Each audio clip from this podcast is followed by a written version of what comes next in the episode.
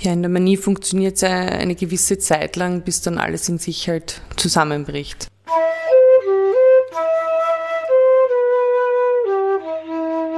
Würden Sie sagen, ist Bipolarität heilbar? Nein.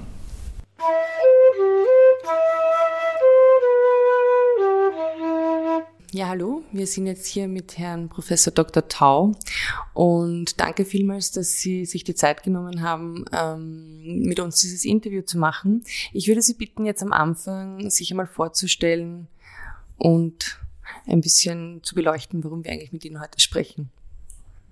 Ich bin viele Jahrzehnte in der Spezialambulanz für affektive Erkrankungen im, an der Psychiatrie tätig gewesen und glaube, dass ich ein Experte auf dem Gebiet manisch-depressiver Erkrankungen bin. Und berate viele Leute jetzt noch. Und ich glaube, dass das ein Grund ist, warum wir heute hier sitzen, vor allem zu dem Thema Manien, ein Thema, das unterbeleuchtet ist, vor allem weil es doch eine Reihe von Symptomen beinhaltet, die in der Interaktion zwischen Betroffenen und Umwelt eine wesentliche Rolle spielen, aber nicht entsprechend wahrgenommen werden. Äh, dass jemand depressiv gehemmt am Tisch sitzt, das ist quasi allgemein bekannt. Dass jemand, wenn er hypoman oder manisch ist, andere Leute mit seiner Stimmung mitreißen kann, oder beziehungsweise anaffizieren kann und äh, dazu bringen kann, mit der Stimmung mitzugehen und auch äh, ja, Geschäfte zum Beispiel zu tätigen, die er eigentlich nicht vorhatte. Mhm. Das ist etwas, was nicht so sehr bekannt ist. Okay. Also das wäre dann der Grund, wenn ich fragen würde, warum ist es so, dass Manien weniger erkannt werden oder gesehen werden oder bekannt sind, dass es ja eigentlich auch Sachen sind, die man auf den ersten Blick sich wünschen würde. Produktivität, aktiv sein, freundlich sein. Wäre der Idealzustand. Lieber Gott, erhalte mir die Hypomanie, erspare mir die Entlastungsdepression und lass mich nahtlos in die euphorische Demenz übergehen. Es funktioniert okay. nur leider nicht. Das stimmt, das kann ich auch persönlich sagen. Ja. Und ich kann auch nicht, leider nicht die Hypomanie steuern. Hm. Äh, dass es nicht in die Manie geht, sondern dass ich chronisch hypoman bleibe. Okay. Es gibt Leute, die chronisch hypoman sind. Ja. Aber es sind wenige. Aber was ähm, wissen Sie circa, wie viele Menschen in Österreich betroffen sind? Äh, Bipolarität, ist das eine Volkskrankheit, die verkannt ist oder sind es eher wenige Leute? Volkskrankheit sicher nicht wenn wir, und bleiben wir mal bei den Bipolar 1 Patienten, und da hat sich auch ausgedehnt von der Zahl her, sind wir von früher 1,52 Prozent auf 3 Prozent.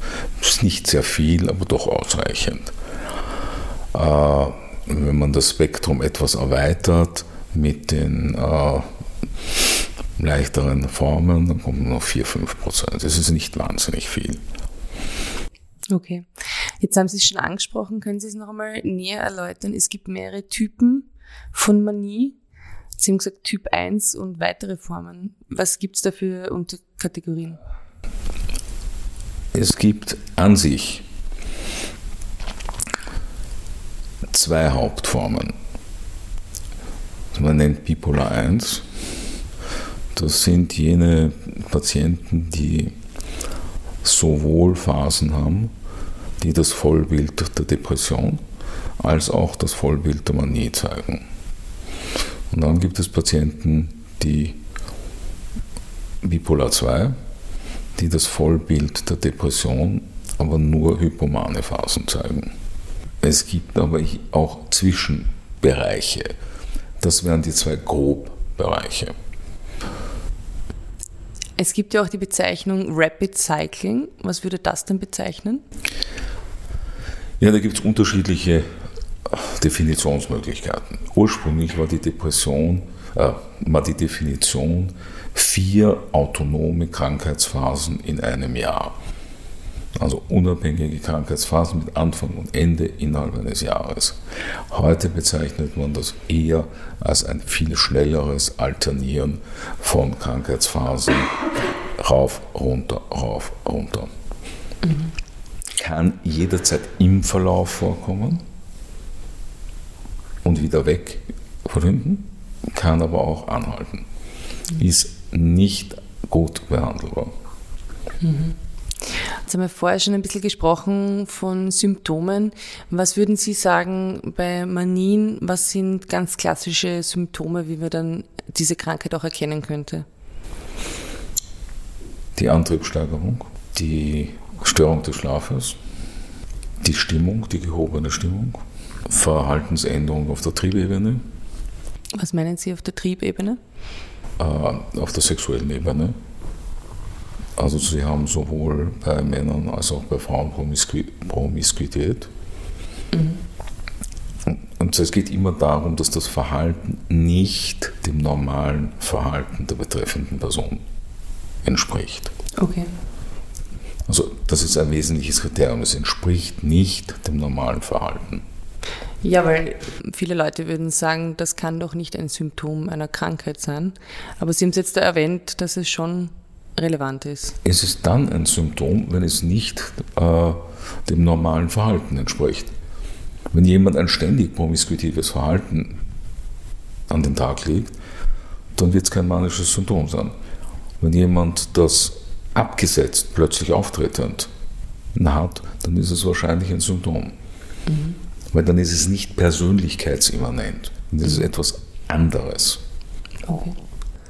Aber das bedeutet ja auch ähm, nicht nur im sexuellen Kontext. Es gibt ja auch eine, das kenne ich von mir, eine gesteigerte Kontaktbereitschaft, Kontaktfreudigkeit von manischen Leuten mit ihrem Umfeld. Manische Personen haben eine sehr stark gesteigerte Affizierbarkeit. Sie sind in der Lage, mit ganz wenig andere Leute mitzureißen. Und zwar mit äh, minimalem Aufwand, andere in, mit Projekten mitzureißen, Aktivitäten. Und diese Affizierbarkeit, die ist etwas sehr Typisches. Ich nehme ein Beispiel, weil es so äh, dann ein Mann zu mir gekommen, der in einer manischen Phase, der war just studiert, mit 24 in einer manischen Phase zu Bankern gegangen ist, sich dort, glaube ich, 100 Millionen Euro ausgeborgt hat. Da braucht man auch eine Überzeugungskraft, dass man das Ja, bekommt, ja, eine, eine tolle Überzeugungskraft. Hat auch ein Vermögen gemacht damit, hat alles zurückgezahlt. Aber die Überzeugungskraft, er hat gesagt, er hat keine Ahnung, wie er das geschafft hat. Er hatte nämlich nichts nämlich diese Fähigkeit zu überzeugen, andere mitzureißen, andere zu Projekten zu überreden, zu überzeugen. Das ist etwas, was sehr typisch ist. Das ist halt auch etwas, was man sich eigentlich, so wie wir vorher gesagt haben, die hypomane Phase, was man ja denkt, was wünschenswert ist. Ne? Also ich kenne das auch persönlich, dass ich Leute in meinen Bann ziehen kann. Und ich habe selber wahnsinnig viele Projekte gestartet in der Manie, die dann in späteren Phasen dann nicht wirklich fortgeführt worden sind, aber wo ich wirklich eine quasi Gefolgschaft hatte und mich auch frage, wie kann das sein, dass so viele Leute das tun, was ich gern hätte. Ne?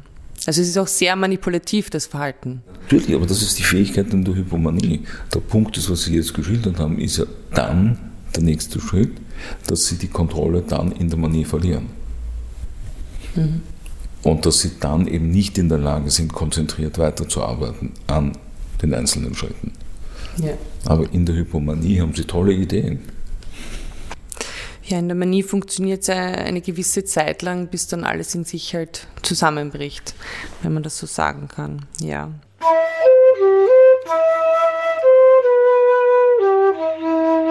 Ist nicht auch ein, ein Symptom zum Beispiel das Risikoverhalten?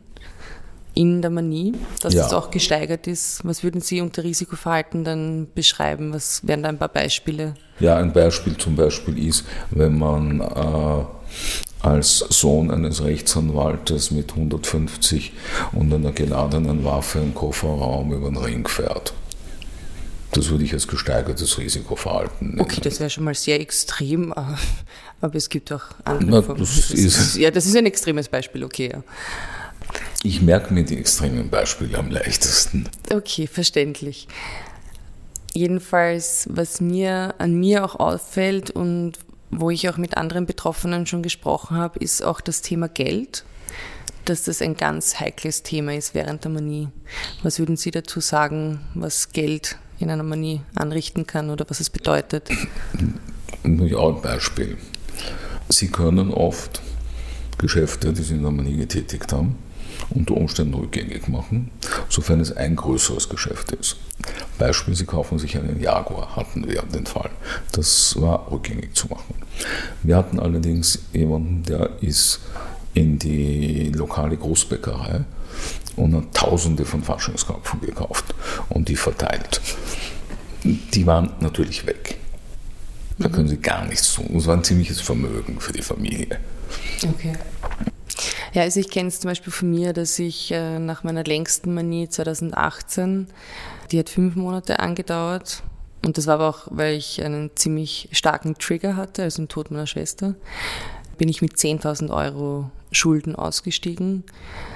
Wobei ich nicht sagen kann, wo das Geld hin ist, weil ich habe auch sehr viele Leute eingeladen. Ich habe wahrscheinlich auch unnötige Sachen gekauft, aber es müssen halt viele unnötige Sachen gewesen sein. Und ich muss sagen, persönlich, also bin ich dankbar, dass es meine Eltern gibt, weil sonst wäre ich schon längst im Privatkonkurs oder besachwaltet.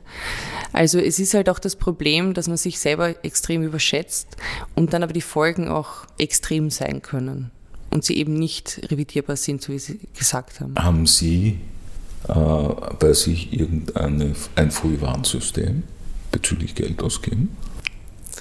Naja, keines, das wirklich funktioniert. Es ist jetzt zwar so, dass in den letzten Manien, die ich hatte, war es ein bisschen besser. Also 10.000 Euro sind schon das, vor allem 10.000 Euro sind für jemanden, der relativ gut verdient, dann auch nicht so, vielleicht so eine tragische Summe.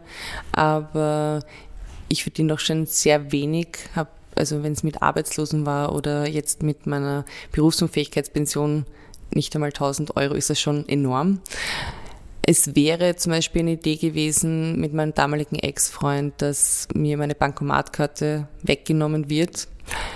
Nur ist das Problem halt, wenn man schon in der Manie ist, dass die Einsicht nicht mehr da ist und das sehr schwierig ist auch bei mir. Ähm, aber das wäre halt so eine Idee. Oder ich habe mir jetzt überlegt, auch es gibt spezifische Geschäfte, wo ich sehr viel gekauft habe, dass ich dort auch deponiere. Ich bin bipolar. Bitte, wenn ihr merkt, dass ich manisch bin, seid doch, und ich verstehe mich schon mit den Leuten, also die, da bin ich wirklich quasi tagtäglich hingegangen und habe immer wieder etwas gekauft und kenne dann dort die Verkäufer und Verkäuferinnen, dass ich mit ihm gesprochen habe, so bitte, wenn ihr merkt, dass das wieder so ist, dann macht mich darauf aufmerksam und verkauft mir vielleicht doch nichts mehr. Also das sind so Sachen, die ich jetzt für mich versuche zu, zu handeln oder zum Beispiel, dass ich keinen Überziehungsrahmen auf der Bank mehr habe. Das sind so Sachen, wo ich jetzt versucht habe, das ein bisschen einzudämmen. Aber ich könnte nicht sagen, dass ich es jetzt da hundertprozentig schon im Griff habe. Ich versuche nämlich mit jedem Betroffenen ein individuelles Frühwarnsystem auszuarbeiten. Mhm. Zu versuchen, was sind, was machen sie, wo könnten sie einsetzen als, als Frühwarn. Das ist bei jedem anders. Einen, der wahnsinnig gern Bücher einkauft. In dem Moment, wo er mit zwei, zwei Sackerl Bücher rausgeht, haben wir es inzwischen weiß, dass es, ist, dass es los, äh, losgeht. Mhm. Ein Sackerl ist okay, zwei Sackerl ist zu viel. Also bei jedem das individuell versuchen herauszuarbeiten. Ja, also das würde ich bei mir auch zum Beispiel wissen, weil mir das Thema faire, nachhaltige Bekleidung, was ja hier im siebten Bezirk in Wien jetzt sehr oft zu finden ist, ein wichtiges Thema, Anliegen und Thema ist, dass ich einfach merke, dass ich verstärkt dort dann einkaufe, was ja schon mal etwas teurer ist als in sonstigen Läden. Aber ich glaube, das Problem ist auch dieses Belohnungsdenken, so, das habe ich mir jetzt verdient und deswegen ist das auch okay. Also das weiß ich, dass das bei mir sehr stark ist und deshalb schwierig dann zu sagen, unterbinde das doch. Ne? Und dann ist mir ein wichtiger also Punkt die Angehörigen. Die Angehörigen und das Familiengeheimnis. X-fach habe ich hier sitzen gehabt nach Entlassungen Familien, wo der, die Betroffene hier gesessen ist, Eltern da gesessen sind, der die Betroffene erzählt hat. Und dann plötzlich sagt ein Elternteil, ja, das kenne ich, das habe ich auch. Aha. Aha, genau. Und es kommt dann zum Zusammenbruch, nämlich des Betroffenen. Mhm. Ich habe das bei, einem, äh, bei einer jungen Frau erlebt, die dann, also ihren Vater sowas von wütend war, zu Recht. Und du hast zugeschaut, wie ich zwei Jahre manisch war. Du kennst das, du sitzt hier und sagst, du kennst diese Symptomatik und hast zugeschaut, wie ich zwei Jahre manisch durch die Gegend gehe. Dieses oft als Familiengeheimnis gehandelte. Und das halte ich überhaupt für eines der größten Probleme.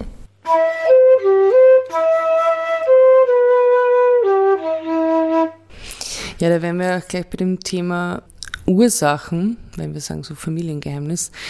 Was würden Sie sagen, sind Ursachen für Bipolarität, für manisch-depressive Erkrankungen? Also wie Sie jetzt sagen, anscheinend auch etwas Epigenetisches, dass es halt schon eine Veranlagung gibt.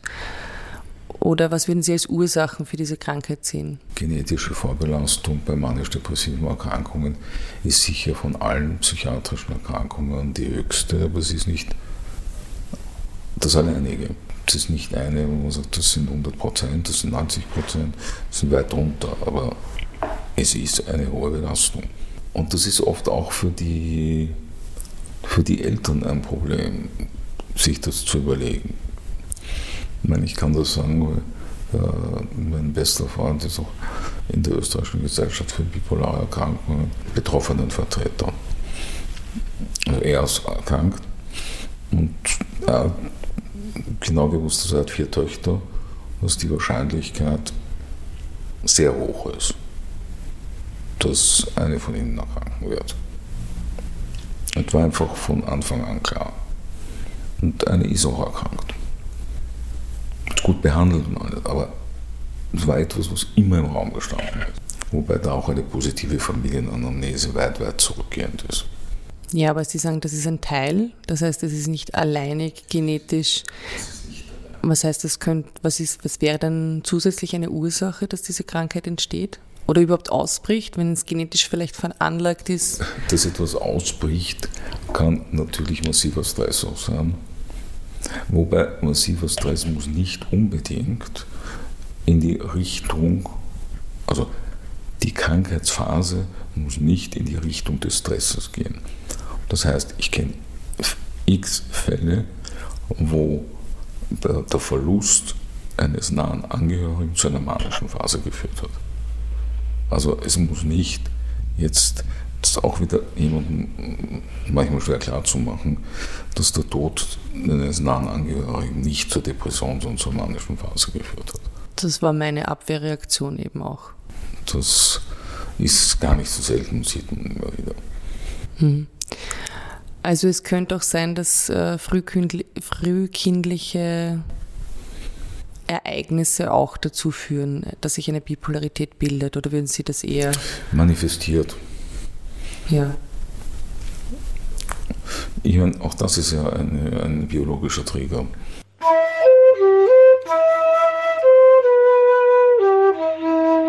Jetzt haben Sie gerade gesagt, Trigger. Trigger sind Auslöser für gewisse Phasen. Jetzt haben wir gerade gehört, Verlust einer nahestehenden Person. Aber was wären denn noch so Trigger? Außer, oder wie kann enormer Stress ein Trigger sein? Enormer Stress ist auch ein biologischer Trigger. Wenn Sie enormen Stress haben, haben Sie auch auf der hormonellen Ebene Veränderungen. Die Krankheit Bipolarität bedeutet ja auch eigentlich, wenn wir jetzt sagen hormonell und biologisch, also körperlich, dass im Gehirn sich etwas anders abspielt als bei gesunden Menschen. Was, was ist der Unterschied? Naja, ich tue mir schwer mit dem bei gesunden Menschen. Okay, bei unter Anführungszeichen das, gesunden das Menschen. setzt voraus, äh, dass ich bei jedem weiß, was sich im Laufe des Lebens entwickeln wird. Mhm. Und das weiß ich ja nicht. Ich weiß ja nicht, wenn ich mit jemandem spreche, der 20 ist, was sich mit 40 entwickeln wird. Mhm. Ich habe keinen Test. Ich kann ja heute nicht sagen, wenn ich mit jemandem spreche, dass der mit 40 polar ist, mhm. wenn er heute gesund ist. Ja. Man kann sie nicht voraussagen. Ja. Man kann sie nicht voraussagen. Ich kann es nicht vorhersagen. Und ich kann ja auch nicht einmal vorhersagen, wenn heute jemand mit einer schweren depressiven Phase kommt, weiß ich auch nicht, ob der nicht dann bipolar wird. Ja. Ich weiß es nicht. Es gibt keinen Test dafür. Ja, das war bei mir auch so, dass ich zuerst äh, Depressionen diagnostiziert bekommen habe und dann kam erst die Manie und dann war die Diagnose Bipolarität. Ja worauf ich nochmal zurückkommen wollte, im Gehirn, weil es gibt ja dann auch, worüber wir sprechen werden, Medikamente zur Behandlung von Bipolarität. Was würden Sie sagen, verändert sich im Gehirn bei einer bipolaren Erkrankung? Oder verändert sich da überhaupt was, wenn wir von biologischen Faktoren reden? Von der Grundstruktur her? Ja. Könnte ich jetzt nicht sagen. Oder vom Serotoninhaushalt oder von. Das wäre mir zu phasenspezifisch, könnte ich jetzt nicht sagen. Was meinen Sie jetzt phasenspezifisch? Das heißt, in der Manie ist es anders als in der Depression? Wahrscheinlich. Oder? Wahrscheinlich ist wieder so ein Ausdruck, dass eigentlich die dass Neurowissenschaft weiß. noch ziemlich am Anfang steht und noch viel zu erforschen gibt. Ja. Das ist ja das, wo man sich manchmal denkt, das ist schade, dass so ist, weil ich, ich zum Beispiel manchmal denke, so eigentlich wissen die Leute eh noch gar nichts. Also wissen viele Ärzte noch gar nicht. Das, was bei Medikamenten dann schlagend wird, dass es sehr viel ausprobieren ist, weil man nicht genau weiß, wie, was, wann. Aber ja. Also ich sage immer, es ist Afrika im 19. Jahrhundert. Wir wissen die Grenzen rundherum. Die großen Flüsse wissen wir auch, die Nebenarme wissen wir auch. Und das ist es eigentlich schon. Mhm. Sehr viel mehr wissen wir nicht. Mhm. Also sollte noch viel mehr in die Forschung gesteckt werden, weil, ja. Aber würden Sie sagen, dass zum Beispiel, jetzt haben wir von Ursachen und Trigger geredet, dass es auch irgendwie eine Korrelation zu, gibt es irgendwie einen Zusammenhang zwischen der Krankheit und Missbrauch von Drogen und Alkohol? Ja, das kann ein Trigger sein, ja. Also Drogen und Alkohol sind ja, schon ein ja. Trigger. Ja, es sind toxische Substanzen, mhm. die sie zuführen. Zum Beispiel auch psychoaktive Stoffe, wenn wir sagen. Alles toxische Substanzen, die sie zuführen. Ja. Aber wenn wir dann von Drogen reden, in den Niederlanden wird ja zum Beispiel in Microdosing mit LSD experimentiert bei Bipolarität. Was sagen Sie dazu? Mit LSD ist bis in die 60er Jahre experimentiert worden. Ist in der Schweiz vor allem sehr viel experimentiert worden, bevor die Forschung auf Null gedreht worden ist. Es scheint bei manchen Sachen etwas viel dran zu sein, nur wir haben 30 Jahre verloren. Mhm. Also ich glaube, dass es interessante Ergebnisse zu posttraumatischen Belastungsstörungen gibt. Aber wir haben einfach wirklich 30 Jahre verloren. Okay.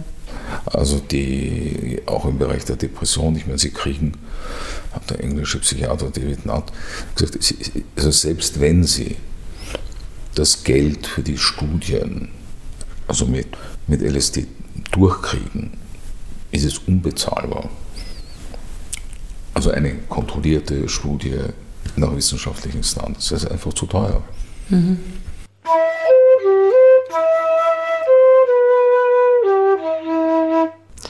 Jetzt haben wir vorher schon kurz angefangen zu reden von Medikamenten und Sie haben gesagt, das ist phasenabhängig. Welche speziellen Medikamente zur Behandlung von Bipolarität gibt es und inwiefern ist es phasenabhängig? Also wie wechselt sich das dann ab? Sie müssen unterscheiden. Es gibt Medikamente, die Sie in einer Krankheitsphase einsetzen können, sei es im Rahmen von Depressionen, sei es im Rahmen von Manien und es gibt Medikamente, die stabilisierend wirken. Als stabilisierende Medikamente ist das Medikament Nummer eins das Lithium. Welche Relevanz hat das? Also ich äh, nehme auch Lithium. Warum ist das so wichtig zum Stabilisieren? Man muss ja auch ziemlich aufpassen, weil es kann ja auch toxisch werden. Da ist ja auch so, man muss den Spiegel immer wieder kontrollieren. Aber warum Lithium? Also Lithium ist seit 1950 das bestuntersuchte Psychopharmakon. Äh, wenn Sie es mit entsprechenden Nierenkontrollen Schilddrüsenkontrollen durchführen, ist es sicher. Es ist das einzige Medikament, äh, das ziemlich sicher unabhängig von der phasenprophylaktischen Wirkung antisuizidal ist. Und das nicht erst nach einer bestimmten Zeit, sondern sofort. Es dürfte auch auf die Suizidgedanken also positiv wirken. Daher ist es quasi das Mittel Nummer eins. Als zweites Phasenprophylaktikum ist die Valproinsäure. Das dritte ist das Lamotrigin. Und das vierte sind die neuen äh, atypischen Neuroleptika. In einer manischen Phase werden sie atypische Neuroleptika geben müssen. Was wirken die? Dämpfend, sedierend. Das heißt, werden auch Benzodiazepine kurzfristig, kurzfristig eingesetzt? Kurzfristig eingesetzt. Äh, äh, Benzodiazepine haben den Vorteil, dass sie rasch wirken. Sie sie aber auch wieder rasch absetzen müssen. Die Frage Antidepressiva ist umstritten, ob nämlich Antidepressiva nicht manische Phasen auslösen da gibt es ja einige Medikamente, die eben so ein genanntes, ein sogenanntes Switch-Risiko haben. Ne? So. Ja, wobei das Switch-Phänomen ja kein spezifisch medikamentöses ist und es gibt es auch quasi in der Natur. Mhm. Also die äh, Untersuchungen der Krankengeschichten der Züricher Klinik haben gezeigt, also, dass es dieses Phänomen in gering, viel geringerem Ausmaß schon von Natur aus gibt, aber natürlich unter Antidepressiva wesentlich verstärkt ist. Ja. Sie haben Sie haben die Diagnose seit 20 Jahren. Ja. Was ist Ihre Meinung zur, zu den Psychopharmakern, die Sie nehmen? Nein, es ist ziemlich ambivalent. Ich denke mal einerseits so, naja, es ist schon sehr krass, dass ich jetzt das schon so lang nehme. Und trotzdem kriege ich mich und meine Erkrankung nicht wirklich in den Griff. Dass ich irgendwie dem Psychopharmaka dann vorwerfe, ich nehme euch und trotzdem geht es mir manchmal schlimm. Und trotzdem schwankt es so extrem. Es ist vielleicht so ein bisschen die Angst, okay, es ist jetzt nicht gut, ich habe noch immer die Schwankungen, ich habe immer wieder die Phasen, aber dann die Angst, wie wäre es dann ohne? Aber es ist natürlich so irgendwie der Wunsch von allen, die ich kenne, irgendwann ohne Medikamente leben zu können. Und dann wird natürlich immer auch von Therapeutinnen oder Ärztinnen gesagt, ja, wissen Sie, wenn Sie Diabetikerin sind, dann müssen Sie auch Insulin Ihr Leben lang nehmen. Ja, aber diese Akzeptanz und Einsicht ist sehr schwierig. Also es ist sehr ambivalent. Ich würde gerne ohne Medikamente leben können, aber ich nehme sie und ja, so circa. Ja. Also Lithium habe ich sehr lange Zeit genommen. Sie haben es gerade vorher erwähnt, bei mir wurde die Schilddrüse zerstört. Also das ist leider so gewesen, dass ich kalte und warme Knoten hatte und jetzt seit 2017 keine Schilddrüse mehr habe und dort halt Substitution jetzt nehmen muss. Ist auch nicht so schlimm, weil ich nehme eh schon genug Medikamente, da ist das auch schon egal. Ähm, das wurde dann abgesetzt und ich muss sagen, dass eigentlich die fünf Jahre, wo ich dann kein Lithium genommen habe, extrem schlecht war. Also kann ich eigentlich sehen, dass das Lithium schon Phasen abschwächt, nicht ganz verhindern kann, aber abschwächt. Und ich hatte auch eine Zeit, wo ich äh, überhaupt keine ähm, Antidepressiva oder Neuroleptika genommen habe oder brauchte. Jetzt ist es halt schon so der Fall, dass ich sie brauche oder dass ich sie nehme. Sie haben gesagt, Sie haben ein, einmal im Jahr eine Phase. Einmal im Jahr habe ich so eine Manie, eine ganz ausgeprägter. Dann gibt es ein bisschen hypomane Phasen, die sind aber ganz kurz eher und dann eher depressive Verstimmung bis Depression. Also ich bin froh, dass ich jetzt da schon lange keine wirklich schwergradige Depression mehr hatte. Also ich weiß ja sehr wohl, was eine schwergradige Depression ist und dass ich eher sagen kann, so leicht bis mittelgradige Depressionen. Also die Symptome aber in schwächerer Ausführung. Und jetzt kann ich beobachten, die letzten Monate, das war eigentlich sehr interessant. Bei mir gibt es kaum ähm, stabile Phasen. Es ist entweder das eine oder das andere Extrem. Und die letzten Monate waren aber relativ stabil, wo es aber so geschwankt hat. Es hat schon geschwankt, aber so ganz leichte Ausreißer nur.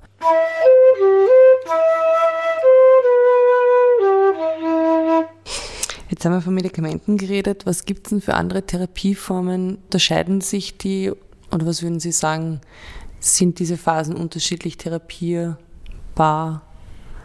Also in der Depression, glaube ich, gibt es sehr viele unterschiedliche Ansätze, mhm. von der Verhaltenstherapie bis zu tiefen psychologischen Ansätzen. In der Manie wüsste ich jetzt, wüsste ich jetzt nicht, was ich sonst tun würde als primär medikamentös. Insgesamt bei bipolaren Erkrankungen gibt es aber sehr wohl Ansätze. Man könnte auch sagen, dass die bipolare Erkrankung eine Rhythmusstörung ist. Ja. Es gibt von Philadelphia Social Rhythm Therapy, also Versuchen, ein genaues Programm um den Rhythmus wieder einzubekommen. Das ist eine Möglichkeit für Bipolare. Okay. Würden Sie sagen, ist Bipolarität heilbar? Nein. Sehr frustrierende Antwort. Nein, wie, sehr frustrierende Antwort. Nein, wieso nein, nicht? Nein? nein, weil Sie es ja vorher selber gesagt haben.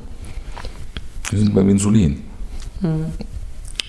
Heilbar wäre, wenn ich Ihnen sagen kann, nach fünf Jahren Lithium sind Sie gesund.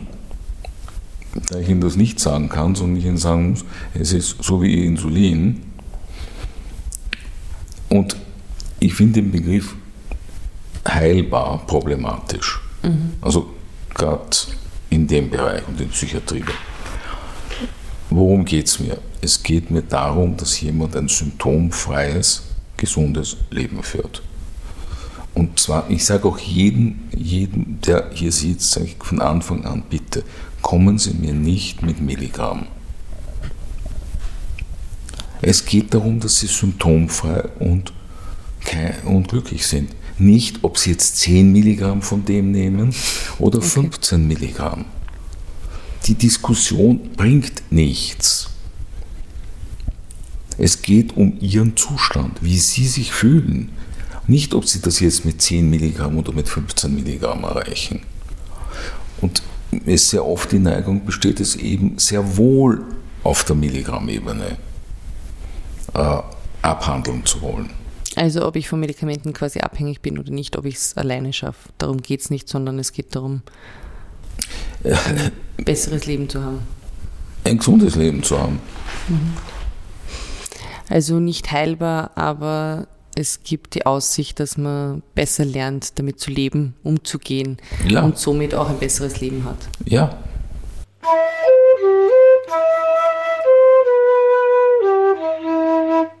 Noch konkret, Sie haben gesagt, Sie waren in der Spezialambulanz des AKH für Bipolarität. Wo gibt es in Österreich spezifische Institutionen, die sich ausschließlich mit Bipolarität beschäftigen?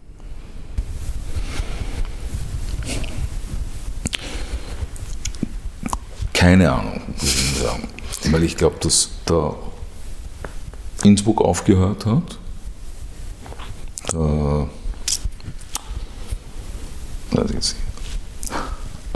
die meisten Spezialisierten, die ich kenne, haben in ihren Institutionen aufgehört.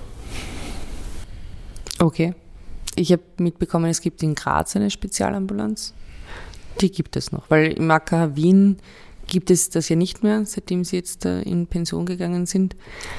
Aber warum würden Sie sagen, dass es keine gibt? Ist das Thema uninteressant, weil zu wenige Leute betroffen sind? Oder? Nein, Nein, nicht, dass zu wenige Leute betroffen sind. Ja, es, ist einfach immer eine Frage, dass äh, sie Leute finden, die sie interessiert und die bereit sind, auch äh, sich da hineinzuknien. Und äh, sie brauchen eine bestimmte, sie brauchen halt leider Fachärzte. Mhm. Es muss jemand verantwortlich sein. Ich habe es ein Jahr lang versucht. Ich habe niemanden gefunden, der bereit war. Und dann habe ich gesagt, okay, dann leider. Mhm. Wo würden Sie dann sagen, wenn es nicht Österreich, wo gibt es die beste Forschung oder zum Thema Bipolarität, die irgendwie am Puls der Zeit sind und auch irgendwie progressiv?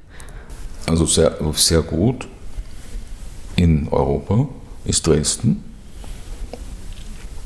Der Michael Bauer ist, ist sehr gut. Sehr gut ist äh, Dänemark. Äh, Aarhus. Sehr gut ist, ist Kanada. Äh, Holland, Italien. Wenn sich hier jemand findet, der bereit ist, in einem klinischen Setting was aufzubauen,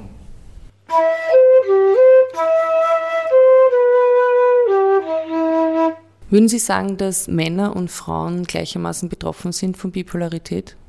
Also die Geschlechtsverteilung bei bipolaren Erkrankungen ist 1 zu 1, während sie bei äh, Depressionen 2 zu 1 ist. Und 2 zu 1 für Frauen. Okay. Äh, bei Rapid Cycling wahrscheinlich 3 zu 1. Frauen. Frauen. Und gibt es eigentlich auch eine Erkrankung, die nur manische Phasen hat? Weil es gibt unipolare Depressionen. Gibt es sowas in Richtung Manie auch? Umstritten. Umstritten, okay. Noch eine Frage wäre von mir, wir haben über die Symptome und Auslöser gesprochen.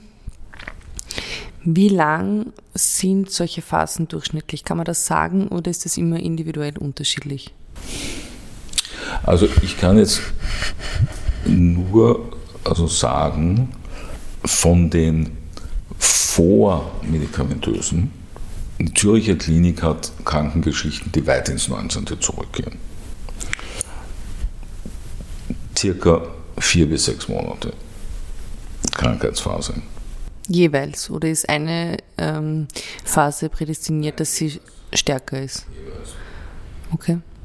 Also ich kenne das sehr gut, dass nach einer manischen Phase, die ja in Wirklichkeit sehr anstrengend ist für den Körper. Es ist dieser Schlafentzug, man schläft pff, drei bis maximal fünf Stunden, ist die ganze Zeit auf Achse, ist immer auf Touren, macht, macht, macht, tut, kommt kaum zur Ruhe und der Körper haltet das ja nur eine gewisse Zeit aus. Und dann denke ich mir, ist bei mir so, dass ich von diesen extrem hoch, wo ich ja glaube, ich bin die Göttin der Welt, so tief falle, dass ich glaube, ich bin nichts und dass das eine Art von Erschöpf, also dass mein Körper einfach erschöpft ist und dass mein Körper mir sagt, so und nicht weiter. Würden Sie sagen, dass das eine Art Erschöpfungsdepression ist? Natürlich gibt es die Erschöpfung. Irgendwann geht der Saft aus. Irgendwann können auch Sie nicht mehr. Mhm. Also irgendwann ist auch, äh, ist auch die stärkste Manie äh, auszerrend. Also Sie würden sagen, es geht nicht über Jahre hindurch, dass man manisch sein kann? Also ich glaube voll manisch nein. Also voll, voll manisch nein. Aber es gibt Ausprägungen der Manie, die alles als Risk-Taking und lustvoll erleben. Und zwar alles. Mhm.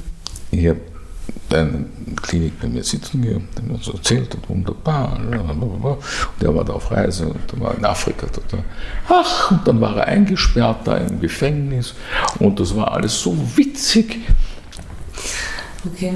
Und, und dann habe ich ihm schon gesagt, behandeln? Nein, ich will ja nicht meine Manie wegbekommen. Ja, das, ja, das hatte ich auch lange Zeit, aber jetzt weiß ich sehr wohl, dass eine Manie eigentlich nicht gut ist für mich. Und ich hatte Zeiten, wo ich zum Beispiel schwergradig depressiv war, wo ich gesagt habe, ich wünsche mir einfach nur eine Manie her, damit ich wieder einmal durchatmen kann, einmal lachen kann. Aber das habe ich jetzt nicht mehr. Auch wenn ich jetzt äh, depressiv verstimmt bin oder Depressionen habe, weiß ich einfach, wie viel ich mir zerstöre. Weil in einer Manie zerstöre ich mir viel mehr mitunter als in einer Depression. Vor allem zwischenmenschliche Beziehungen. Weil da ist durchaus viel Aggressionspotenzial da und manche Freundschaften und zwischenmenschlichen Beziehungen, Partnerschaften werden einfach zerstört. Ja, das ist, was Sie ansprechen, sehr, sehr wichtig ist, ist, ist dass das, was Sie sagen, nur dem Partner oder dem Partner, Sie sagen es in der Manie, aber der andere fasst ja quasi in Real-Time auf. Und Sie können ja nicht zurücknehmen. Und das ist ein Riesenproblem. Es hat ja auch ganz viel Schamgefühl dann zu tun, wenn man abstürzt. dass, zumindest kann ich das für mich sagen, das, was ich getan habe, wo ich mir denke, wie konnte ich nur? Und oh mein Gott, und ich habe so viel zerstört und es tut mir so leid. Und manche Sachen sind aber nicht wieder gut zu machen und nicht zum Zurücknehmen. Ja. ja. Das ist das Traurige daran.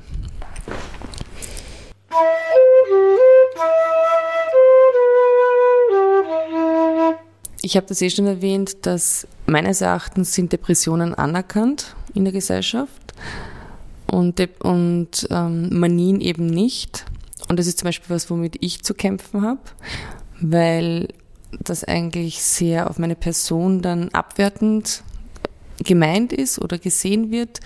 Warum ist das so, dass Depressionen, das ist eine Krankheit und Manie nicht und deshalb Bipolarität sehr oft verkannt wird? Also ich glaube, dass Depression so sehr als Erkrankung wahrgenommen wird, hat sich ein bisschen überschätzt. Äh, es ist viel, viel besser geworden. Aber es gibt immer noch genug Leute, die Depression nicht wirklich als Erkrankung sehen. Bei der Manie finden sie es ja lustig. Sie finden ja den Maniker lustig. Den finden sie ja witzig. Das ist ja der Clown. Warum soll jetzt der Clown krank sein? Ja, das ist zum Beispiel, dass meine, sogar meine Psychotherapeutin sagt, ähm, Nicole, ich finde sie so lustig, so herzlich, ich finde das so sympathisch, wenn sie manisch sind, wenn ich nicht wüsste, dass es eine Krankheit ist. Eben. Ja. Eben. Weil es eben diesen, den Witz, das Sprühende,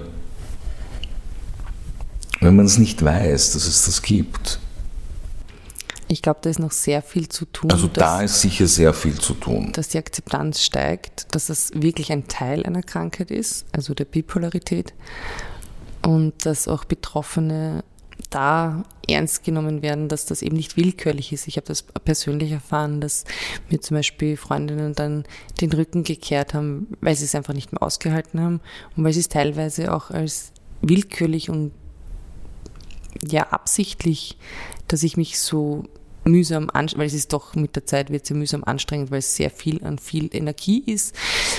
Und das habe ich einfach gemerkt, dass da die Leute, so wie sie sagen, einfach noch nicht so gut damit umgehen können, weil sie es bis zu einem gewissen Grad ja toll finden, aber dann nicht wissen, wie sie das mit dem Übertoll. Aber genau, äh, genau, das ist der Punkt. Es gibt keinerlei Darstellungen. Also äh, ich halte mit einer Kollegin eine Vorlesung. Äh, manisch-depressive Erkrankungen, äh, Diagnostik durch zwei Jahrtausende. Und wir haben filmmäßig außer einem miserablen Film über Manie nichts gefunden. Ja, also, das, also das Manie ist, ist, ist etwas, wo es nichts gibt.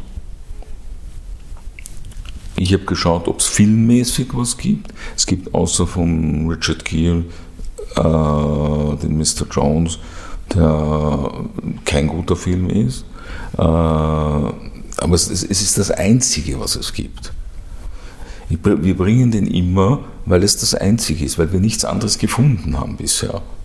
Also filmmäßig gibt es eine Serie, die heißt Blackbox. Das ist über eine Psychiaterin, die selber bipolar ist und praktiziert aber in einer Klinik. Das ist eine sehr gute Serie. Also die hat mir sehr gut auch die Blackbox. Blackbox, schon. Aber sonst gibt es wirklich wenig. Es gibt wenig. Es gibt über Depression viel, es gibt über Alkohol viel. Obwohl das eine Diagnose ist, die 2000 Jahre alt ist. Hm. Kann man nur hoffen, dass es zukünftig ein bisschen besser wird. Wir haben gefunden einen Text von Hippokrates, der könnte von vorgestern sein. Oh. Ja. Mhm. Also wir haben in diese Vorlesung über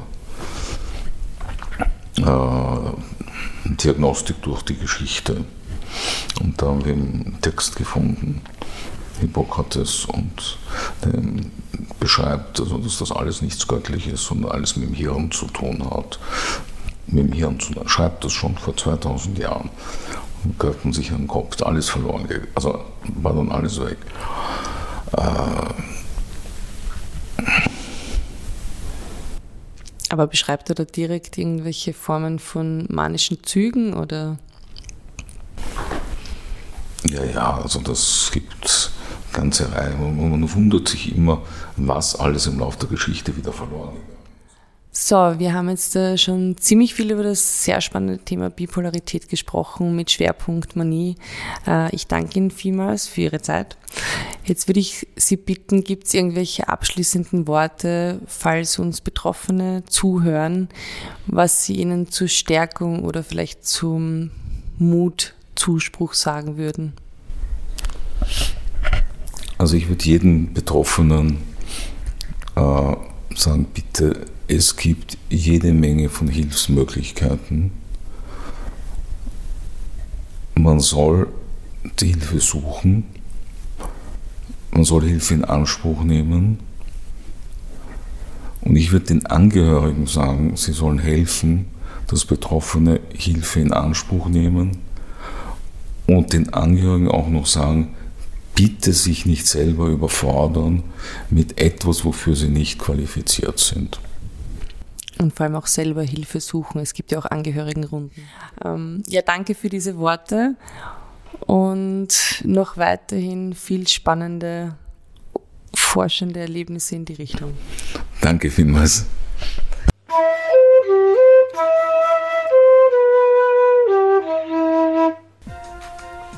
Das war's nun mit der spannenden Folge Manie, der Wahnsinn auf Zeit. Wir hoffen, dass wir euch einen guten Einblick geben konnten in dieses Thema, das für Nicole viel Chaos in ihrem Leben bedeutet. Auf jeden Fall weiter geht es in der nächsten Folge am 6.3.2022 mit dem Thema Nach der Manie kommt die Depression, der erdrückende Alltag beginnt. Ich wünsche euch noch eine schöne Zeit bis dahin. Ciao. Ja, und von meiner Seite hoffe ich auch, dass wir euch ein bisschen mehr nahebringen konnten, was eine Manie ist, weil meines Erachtens wird darüber viel zu wenig gesprochen in der Öffentlichkeit. Über Depressionen kennen viele Leute schon viel mehr, aber Manien sind ziemlich unterbeleuchtet. Deswegen hoffe ich, dass euch meine Schilderungen jetzt auch etwas mehr dieser Thematik näher gebracht haben. Ich wünsche euch auch eine schöne Zeit und stay tuned.